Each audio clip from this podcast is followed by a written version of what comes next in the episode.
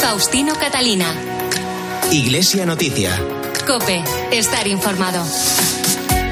Domingo 17 de julio de 2022 son las ocho y media de la mañana y tras conocer las noticias de esta jornada llega el momento para contarles en estos próximos minutos los principales asuntos de interés en la información religiosa de estos días. Hacemos hoy este informativo en la cadena COPE con Chechu Martínez en el control de sonido y Nacho de Gamón y Manuel Torralba en la producción. Saludos de Faustino Catalina, titulares. El Papa Francisco ha nombrado nuevo arzobispo coadjutor de Granada con derecho a sucesión al actual obispo de Ávila, José María Gil Tamayo, y nuevo obispo de Plasencia al actual director del Centro Regional de Estudios Teológicos de Aragón, Ernesto Brotons. Audiencia del rey Felipe VI a Cáritas Española por el 75 aniversario de su fundación. También un encuentro de dirigentes de la Hermandad Obrera de Acción Católica y de UGT para mejorar las condiciones de vida y de trabajo del mundo obrero, mientras el movimiento de Hermandades del Trabajo celebra su 75 aniversario. Nuestra nueva entrevista sobre temas de actualidad del Papa Francisco que ha nombrado a tres mujeres para el dicasterio de los obispos y ayer sábado 16 de julio se celebró el Día de las Gentes del Mar en la fiesta de la Virgen del Carmen. Faustino Catalina. Iglesia Noticia. Cope, estar informado. Comenzamos el informativo de hoy con noticias de relevo en dos diócesis españolas que conocimos ayer sábado, concretamente en Granada y Plasencia. El Papa Francisco ha nombrado un nuevo arzobispo coadjutor de Granada con derecho a sucesión al actual obispo de Ávila, José María Gil Tamayo, y nuevo obispo de Plasencia al actual director del Centro Regional de Estudios Teológicos de Aragón, Ernesto Brotons. Recordamos que José María Gil Tamayo, extremeño de Zalamea de la Serena, que ha cumplido recientemente 65 años, fue secretario de la Comisión Episcopal de Medios de Comunicación Social 13 años y secretario general de esta conferencia episcopal entre 2013 y 2018, año en el que fue nombrado obispo de Ávila.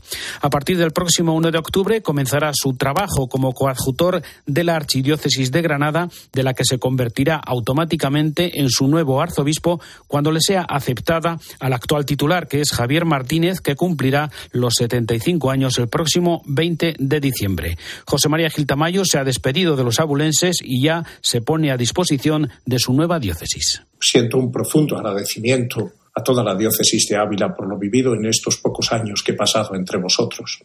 Años difíciles y de sufrimiento por la pandemia del COVID-19. Con gratitud, no olvidaré nunca vuestro cuidado, vuestra ayuda y ejemplo solidario como Iglesia y sociedad abulense entera en estos años. Con un verdadero cariño fraterno por vosotros, me habéis enseñado tantas cosas de vuestra forma de vivencia cristiana recia y fiel, de espiritualidad profunda y de un gran sentido festivo y solidario. Quiero de verdad aprender de vosotros. Soy consciente, os confieso, de mis limitaciones personales ante la grandeza de la misión que se me confía, y por ello necesito más de vuestra ayuda y oración, así como de la intercesión de nuestros santos granadinos, para que como Iglesia Caminemos juntos anunciando la alegría del Evangelio Salvador de Cristo y testimoniarlo en esta hora cargada de incertidumbre, pero también de esperanza en el Señor Jesús que nos guía y que se hace presente en medio de nuestro pueblo. No deseo otra cosa que serviros y de quereros como pastor vuestro en el nombre del Señor, especialmente a los más pobres, a los enfermos, a los más desfavorecidos,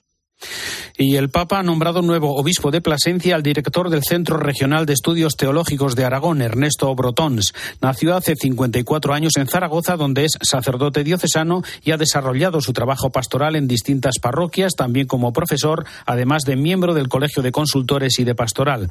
Doctor en Teología Dogmática por la Universidad Pontificia de Salamanca, impartía clases de filosofía de la religión y diversas materias de teología sistemática en el Creta, el centro del que era director desde 2011. Recordamos sus primeras impresiones. Bueno, pues supone, bueno, un, por un lado, un cambio profundo en mi vida. ¿eh?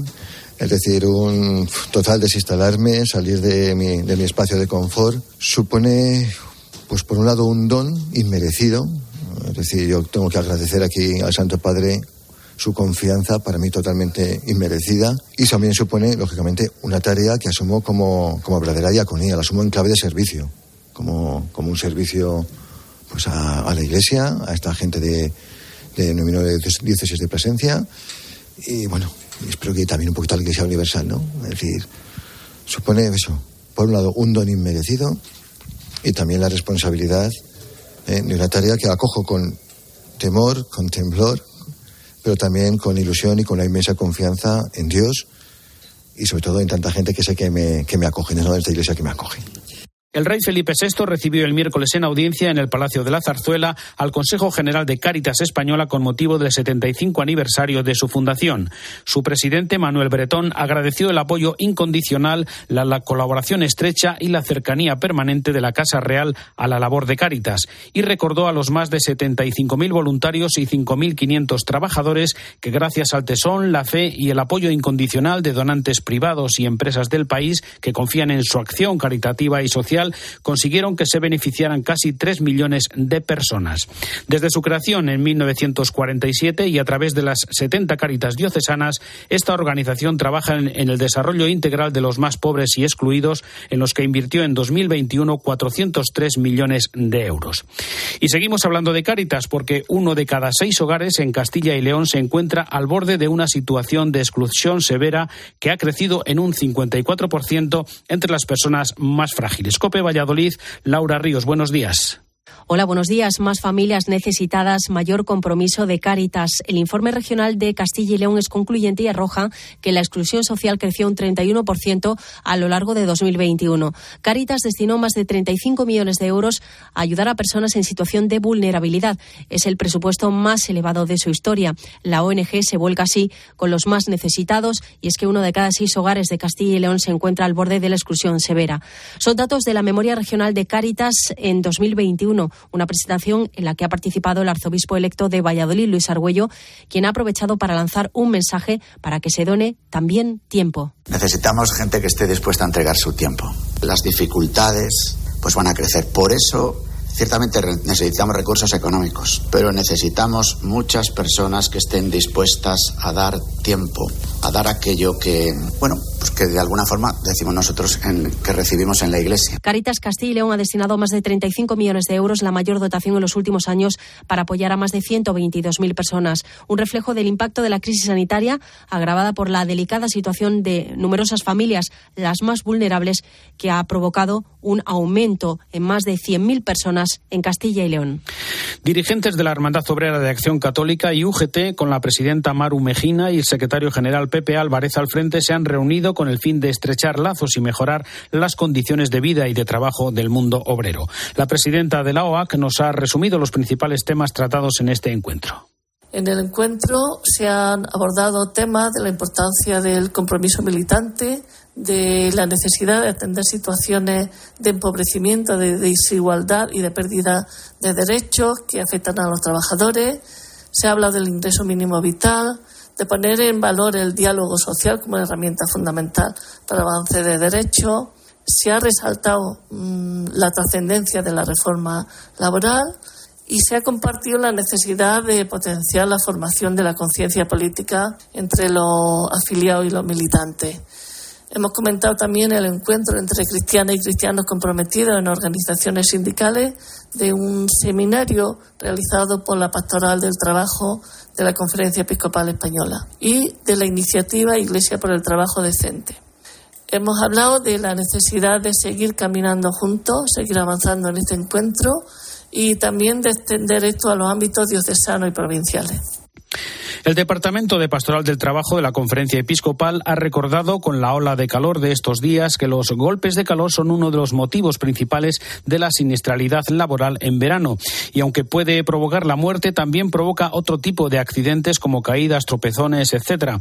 Y mientras los trabajadores no saben cómo actuar, las medidas se reducen sobre todo a adelantar la jornada laboral para aprovechar las horas de menos calor. Antonio Aranda es el responsable de la pastoral obrera. Hace falta mucha formación para que los trabajadores sepan qué riesgo están corriendo cuando las temperaturas son muy elevadas. Hace falta también que las empresas pongan medios para que los trabajadores no, no sufran o minimicen este, este sufrimiento en el trabajo durante la hora de calor. Y por supuesto desde la pastoral obrera, aunque no es nuestra labor, el tema de la legislación, sí que es nuestra labor vigilar, denunciar, eh, favorecer que la vida y la salud de los trabajadores se cuide en, sus empleos. estas medidas creemos que favorecerían el que los trabajadores sufrieran menos en su salud estas situaciones. El movimiento de Hermandades del Trabajo nació por el impulso de Abundio García Román hace 75 años en los que ha trabajado en la promoción del mundo del trabajo de los trabajadores y sus familias, especialmente de los más desfavorecidos. La presidenta de Hermandades del Trabajo es Emilia Sicilia. Estamos alegres de todo el trabajo que hemos realizado en estos 75 años. Queremos agradecer a tantas personas que han dado su vida por el movimiento y sobre todo a nuestro fundador, a don Abundio García Román que además ahora está en proceso de beatificación y que dio toda su vida por dignificar al trabajador. Para celebrar este año jubilar hemos puesto en marcha algunas iniciativas como ha sido el estudio de la figura de don Abundio, donde vamos a analizar todos sus escritos y vamos a actualizarlo a un lenguaje más del presente. Tendremos una Eucaristía solemne y tendremos más momentos de meditación, dando énfasis a la palabra de Dios y llevándola al mundo laboral a través de los grupos apostólicos. Tenemos en marcha un proyecto de becas para formación en el campo de las instalaciones, para ayudar a aquellas personas que han podido perder su empleo y que necesitan una titulación para continuar en este mundo laboral. La Fundación Secretariado Gitano contribuyó a mejorar la educación, la vivienda y el empleo y la igualdad a más de 35.000 personas durante el pasado año. Es uno de los datos de la memoria de esta fundación cuya presidencia asume la abogada y diputada Sara Jiménez que toma el relevo de Pedro Puente. El director general de esta fundación es Isidro Rodríguez. 2021 ha sido un año especialmente intenso para, para, la Fundación. El relevo al frente de la presidencia de nuestra Fundación es una de las cuestiones más relevantes que nos ha ocurrido. Después de 40 años de presidencia de Pedro Puente, deja el testigo a nuestra compañera Sara Jiménez. El programa Acceder de la Fundación Secretariado Gitano ha facilitado el acceso al empleo de cuatro de cada diez participantes y 30.000 personas han encontrado trabajo en los últimos 20 años, mientras otro de sus programas está dirigido a la infancia gitana. El segundo acontecimiento muy relevante en 2021 es que se cumplen 20 años del nacimiento del programa Acceder. El programa Acceder ha sido un programa transformador, un programa que ha provocado cambios sociales y cambios institucionales. Uno de los temas también más relevantes de 2021 es que hemos puesto en marcha un proyecto piloto en el marco del Plan de Recuperación Español de los fondos Next Generation. Un programa que lo que pretende es llegar a la infancia gitana de aquellos hogares más vulnerables, en su mayoría perceptores del ingreso mínimo vital. Faustino Catalina. Iglesia Noticia. Cope. Estar informado. Dicen que los jóvenes de hoy en día tenemos de todo. tenemos todo. Que nada nos sacia y es cierto, pero queremos más, lo queremos todo. Tenemos mucha sed. Sed de verdad y camino. Sed de conocer a Jesús y ser sus testigos. ¿Y tú tienes sed? Peregrinación Europea de Jóvenes. Del 3 al 7 de agosto. PEC22.es. UMAS mutua especialista en seguros para el sector educativo. Ofrecemos una solución integral para los colegios y guarderías. Daños patrimoniales, responsabilidad civil, accidentes de alumnos. Más de 800 centros ya confían en nosotros. Visítanos en umas.es. UMAS, más de 40 años de vocación de servicio. Iglesia Noticia. Cope, estar informado. En Iglesia Noticia nos acercamos ahora a la actualidad en el Vaticano en una semana que comenzaba con una nueva entrevista televisiva del Papa Francisco con el repaso a temas de actualidad y una vez más con sus próximos viajes, la recuperación de su rodilla y una posible renuncia. Corresponsal en Roma y el Vaticano, Eva Fernández. Buenos días. Muy buenos días. Ha sido una entrevista llena de detalles sobre el presente y futuro de su pontificado, realizada por dos veteranas periodistas de la plataforma Televisa Univisión, Valentina Alazraki y María Antonieta Collins. Durante la conversación, de nuevo, y ya suman siete veces en las últimas semanas, el Papa desmiente que se esté planteando renunciar. Realmente en este momento no siento que el Señor me lo pida. Cuando siento que me lo pida, sí. Pero nunca se me ocurrió renunciar hasta el día de hoy, ¿no? Y el ejemplo que nos dio el Papa Benedicto es tan grande que si yo veo que, que no puedo, o que hago daño, o que soy un estorbo, espero que la fuerza de ese ejemplo me ayude Los periodistas le preguntan si en esta fase del pontificado, con el peso de los problemas de salud, se identifica más con Juan Pablo II o con Benedicto XVI. Y Francisco responde rápidamente que no puede ser objetivo porque siente una gran simpatía por Benedicto XVI, al que visita habitualmente. Además, añade emocionado que el Papa emérito dedica su tiempo a rezar y a estudiar, por lo que desde su retiro está sosteniendo a la Iglesia con su bondad. Durante la entrevista se abordó un debate habitual en el Vaticano sobre la conveniencia de regular en el futuro el estatus del Papa emérito. Creo que la misma historia va a obligar a regularizar más, ¿no? Porque la primera experiencia salió bastante bien porque es un hombre santo y discreto y lo supo hacer bien. Eh, pero ya para el futuro, para ahí conviene eh, delimitar más las cosas o, explicitar, más que delimitar, explicitar mejor las cosas, ¿no? Yo creo que por el ser el primer paso después de tantos siglos, lo hizo a 10 puntos, una maravilla. Y en el caso de una eventual renuncia, Francisco asegura que no se quedaría en el Vaticano, pero como es obispo de Roma, acudiría a confesar a una iglesia. En esta larga entrevista, Francisco reafirma su condena contra el aborto y confirma su intención de reunirse con el patriarca ruso Kirill en septiembre, durante el encuentro interreligioso que se celebrará en Kazajistán. Citando el drama de los países asolados por la violencia, como Yemen y Siria, reiteró que lo que estamos viviendo es una tercera guerra mundial a pedazos y que las armas nucleares son inmorales, incluidas su posesión y no únicamente su uso. Francisco ha vuelto a denunciar la guerra absurda que se libra en Ucrania, donde, como de costumbre, pocos poderosos deciden y envían a miles de jóvenes a luchar y morir, casos ante los que es legítimo rebelarse. Lo dice en un mensaje a los participantes en la Conferencia Europea de la Juventud que se ha celebrado en Praga, donde el Papa pide generar nuevas ideas del mundo, de la economía o la, o la política y también nuevos caminos para presentar una nueva cara de Europa. Es hoy el tema para el comentario desde Roma de Antonio Pelayo. Buenos días. Buenos días a los miles de jóvenes que se han reunido en Praga para celebrar la Conferencia Europea de la Juventud. Francisco les ha pedido que luchen por la convivencia y se rebelen cuando unos pocos poderosos de la tierra les manden a luchar y a morir en una guerra. En esa trágica circunstancia, aseguró, es legítimo rebelarse. Después de evocar una vez más el absurdo conflicto bélico de Ucrania, el mensaje papal está dominado por un espíritu de confianza y de esperanza, porque les dijo sois jóvenes atentos, menos ideologizados, acostumbrados a estudiar en otros países europeos, abiertos a las experiencias del voluntariado, sensibles a los temas del ambiente. Por esto siento que hay esperanza. Sin abandonar el drama de la invasión rusa de Ucrania, hizo también este comentario. Si el mundo estuviese gobernado por los jóvenes, no habría tantas guerras. Los que tienen una vida por delante no la quieren destrozar y echarla a perder, sino que quieren vivirla en plenitud.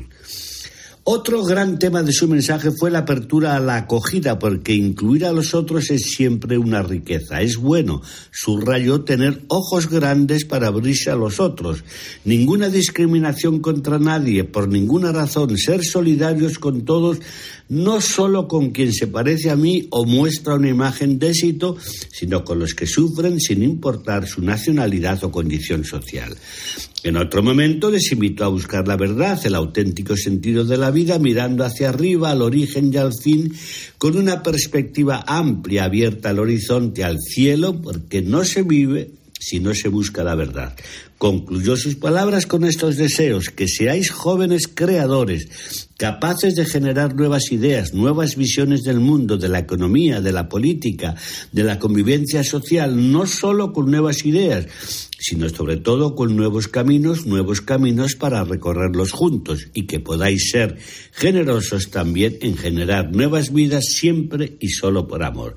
En resumen, les invitó a convertir en un nuevo, este viejo continente que llamamos Europa y les animó a reunirse el año próximo en Lisboa para celebrar juntos la Jornada Mundial de la Juventud. Desde Roma les ha hablado Antonio Pelayo. Gracias, Antonio. Como había anunciado, el Papa ha nombrado a tres mujeres para formar parte del dicasterio para los obispos. Además, Francisco ha enviado un mensaje a los participantes en la conferencia organizada por la Pontificia Academia de las Ciencias para analizar el impacto del cambio climático y buscar soluciones prácticas para aumentar la resiliencia de las personas y los ecosistemas. Eva. En una entrevista a la agencia Reuters publicada la semana pasada, el Papa había adelantado este nombramiento. La sorpresa fue que en lugar de las dos mujeres previstas fueron finalmente tres. Las religiosas Rafaela Petrini e Yvonne Renguart y una laica consagrada, María Lía Cervino. Este grupo de trabajo que ayuda al dicasterio para los obispos estaba formado hasta el momento por seis obispos y dieciséis cardenales, entre ellos el arzobispo de Barcelona, Juan José Omeya. La socióloga argentina María Lía Cervino, de 60 años, preside la Unión Mundial de Organizaciones femeninas católicas. Sor Rafaela Petrini es la número dos del gobierno civil del Estado de la Ciudad del Vaticano. Tiene 53 años, estudió ciencias políticas y enseña economía y sociología en una de las universidades pontificias. Y la francesa Yvonne Reguat, de 77 años, ha sido superiora general de las Salesianas. Trabajó muchos años en África y conoce las necesidades de la Iglesia en los diferentes continentes. La Comisión del Dicasterio para los obispos se reúne cada dos semanas y estudia el perfil de los futuros obispos.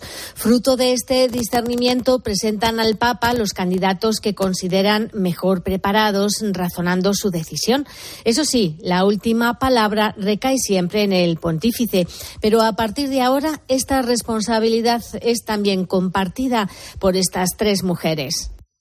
Y recordamos por último, Eva, lo más destacado de dos mensajes, uno sobre los 50 años de la institución del diálogo internacional católico pentecostal y en segundo lugar el enviado a los obispos de la Iglesia greco-católica de Ucrania que se han reunido en Polonia a no poder hacerlo en Kiev. Parece mentira que el Papa se encuentre en periodo de vacaciones a juzgar por la cantidad de mensajes que ha enviado esta semana, incluso de encuentros privados y públicos que ha mantenido en Santa Marta. A los miembros de la Comisión de Diálogo Ecuménico con la Iglesia Pentecostal reunidos en Roma les ha pedido que renueven su celo para anunciar como discípulos misioneros la alegría del Evangelio en la comunidad eclesial y en la sociedad en su conjunto. Y paralelamente les ha pedido que este importante aniversario sea un testimonio de la unidad y de la misericordia de Dios. En sus 50 años de actividad, esta institución ecuménica, en la que participan representantes de las dos comunidades cristianas más numerosas en la actualidad, ha publicado seis informes conjuntos. Y una semana más tampoco ha faltado el apoyo del Papa al pueblo ucraniano. En el mensaje dirigido al sínodo de la Iglesia greco-católica, el pontífice recuerda a los mártires de Leópolis canonizados por San Juan Pablo II, víctimas del régimen comunista, y anima a los obispos a tener como meta el bien de la Iglesia y de cada creyente. Una Iglesia, insiste el pontífice, que es lugar de encuentro y de ayuda mutua, especialmente en el acompañamiento de los fieles. La Iglesia, concluye Francisco su mensaje, es siempre el lugar donde se encuentra la esperanza, donde la puerta está siempre abierta y donde se recibe ánimo y consuelo. Volvemos a la actualidad en España. Ayer sábado, en la fiesta de la Virgen del Carmen, se celebró el Día de las Gentes del Mar. Sobre el lema de este año, Naveguemos juntos, nos habla el responsable del Departamento Estela Maris de Apostolado del Mar en la Subcomisión Episcopal para Migraciones y Movilidad Humana. Es Ricardo Rodríguez Martos que fija su atención en dos recientes mensajes. El mensaje de Monseñor Luis Quinteiro, obispo promotor del Apostolado del Mar de España, y el del cardenal Michel Cherny, prefecto del Dicasterio para el Servicio del Desarrollo Humano Integral del que depende Stella Maris a nivel mundial.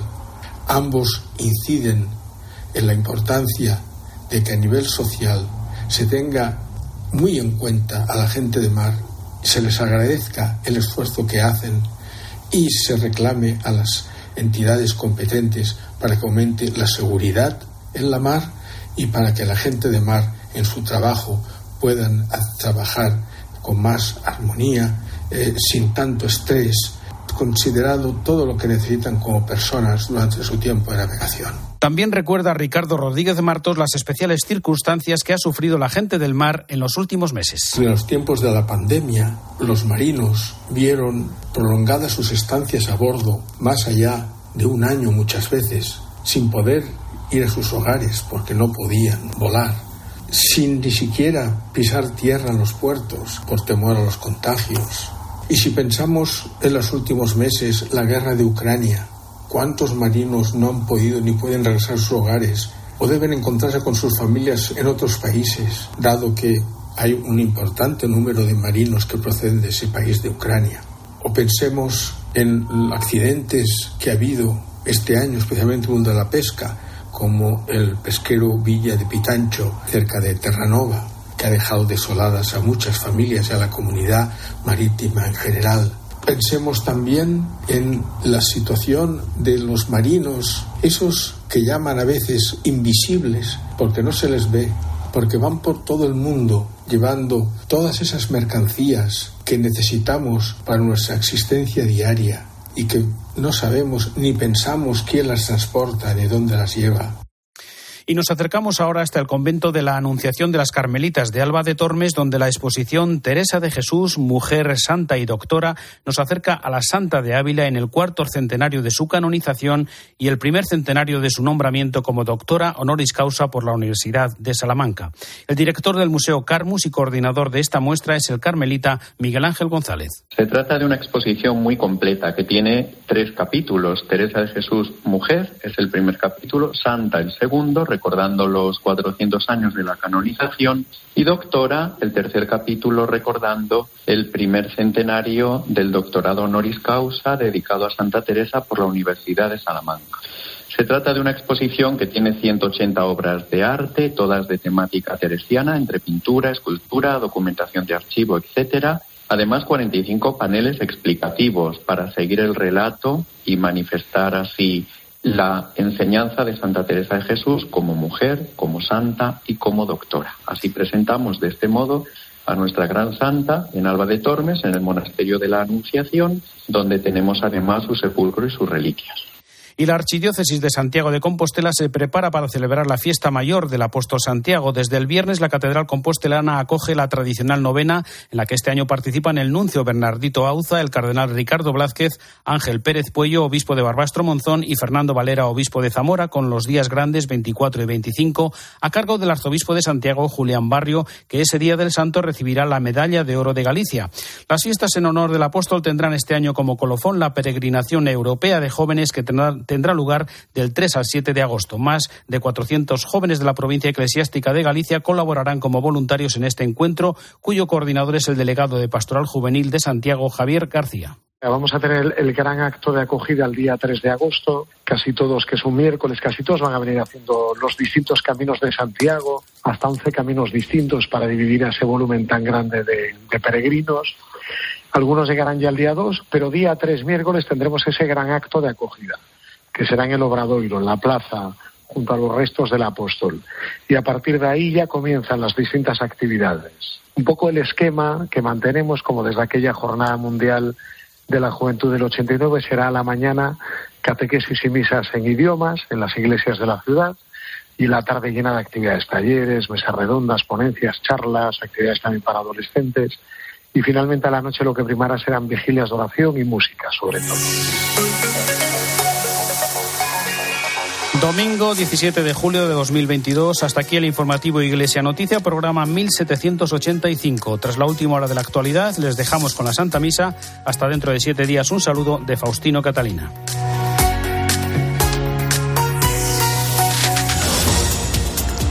Buenos días. Seguimos pendientes de la treintena de incendios que permanecen activos en España. En Castilla y León, 12 de ellos. En nivel 2 de alerta se encuentra el de Monsagros en Salamanca y el de Navafría en Segovia. En nivel 1 lo hace el de Cebreros en Ávila, que preocupa por su velocidad de propagación, mientras que en Moras Verdes se complica uno de los focos. Por su parte, en Extremadura hay un nuevo incendio en el Valle del Jerte, que se suma a los dos de las Urdes y al de Monfragüe, que sigue activo, aunque evoluciona favorablemente, como también lo hace en el de Málaga, en Mijas, donde durante la noche han seguido trabajando los efectivos sobre el terreno. La buena noticia es que 400 vecinos de Alaurín el Grande y Alaurín de la Torre han podido volver a sus casas, pero 1.500 siguen desalojados. Y por último, en Galicia, el fuego ya ha arrasado cerca de 5.000 hectáreas en Orense y Lugo, donde preocupa la situación en Folgoso do Courel y a Pobra do Brollón, aunque a lo largo de la madrugada algunos focos han podido extinguirse. Una situación a la que no ayuda la ola de calor que este domingo tampoco nos va a dar tregua. Los termómetros van a empezar a bajar a principios de la semana que viene, pero solo lo van a hacer dos o tres grados y después a mediados volverán a subir. Ahora te quedas con la Santa Misa.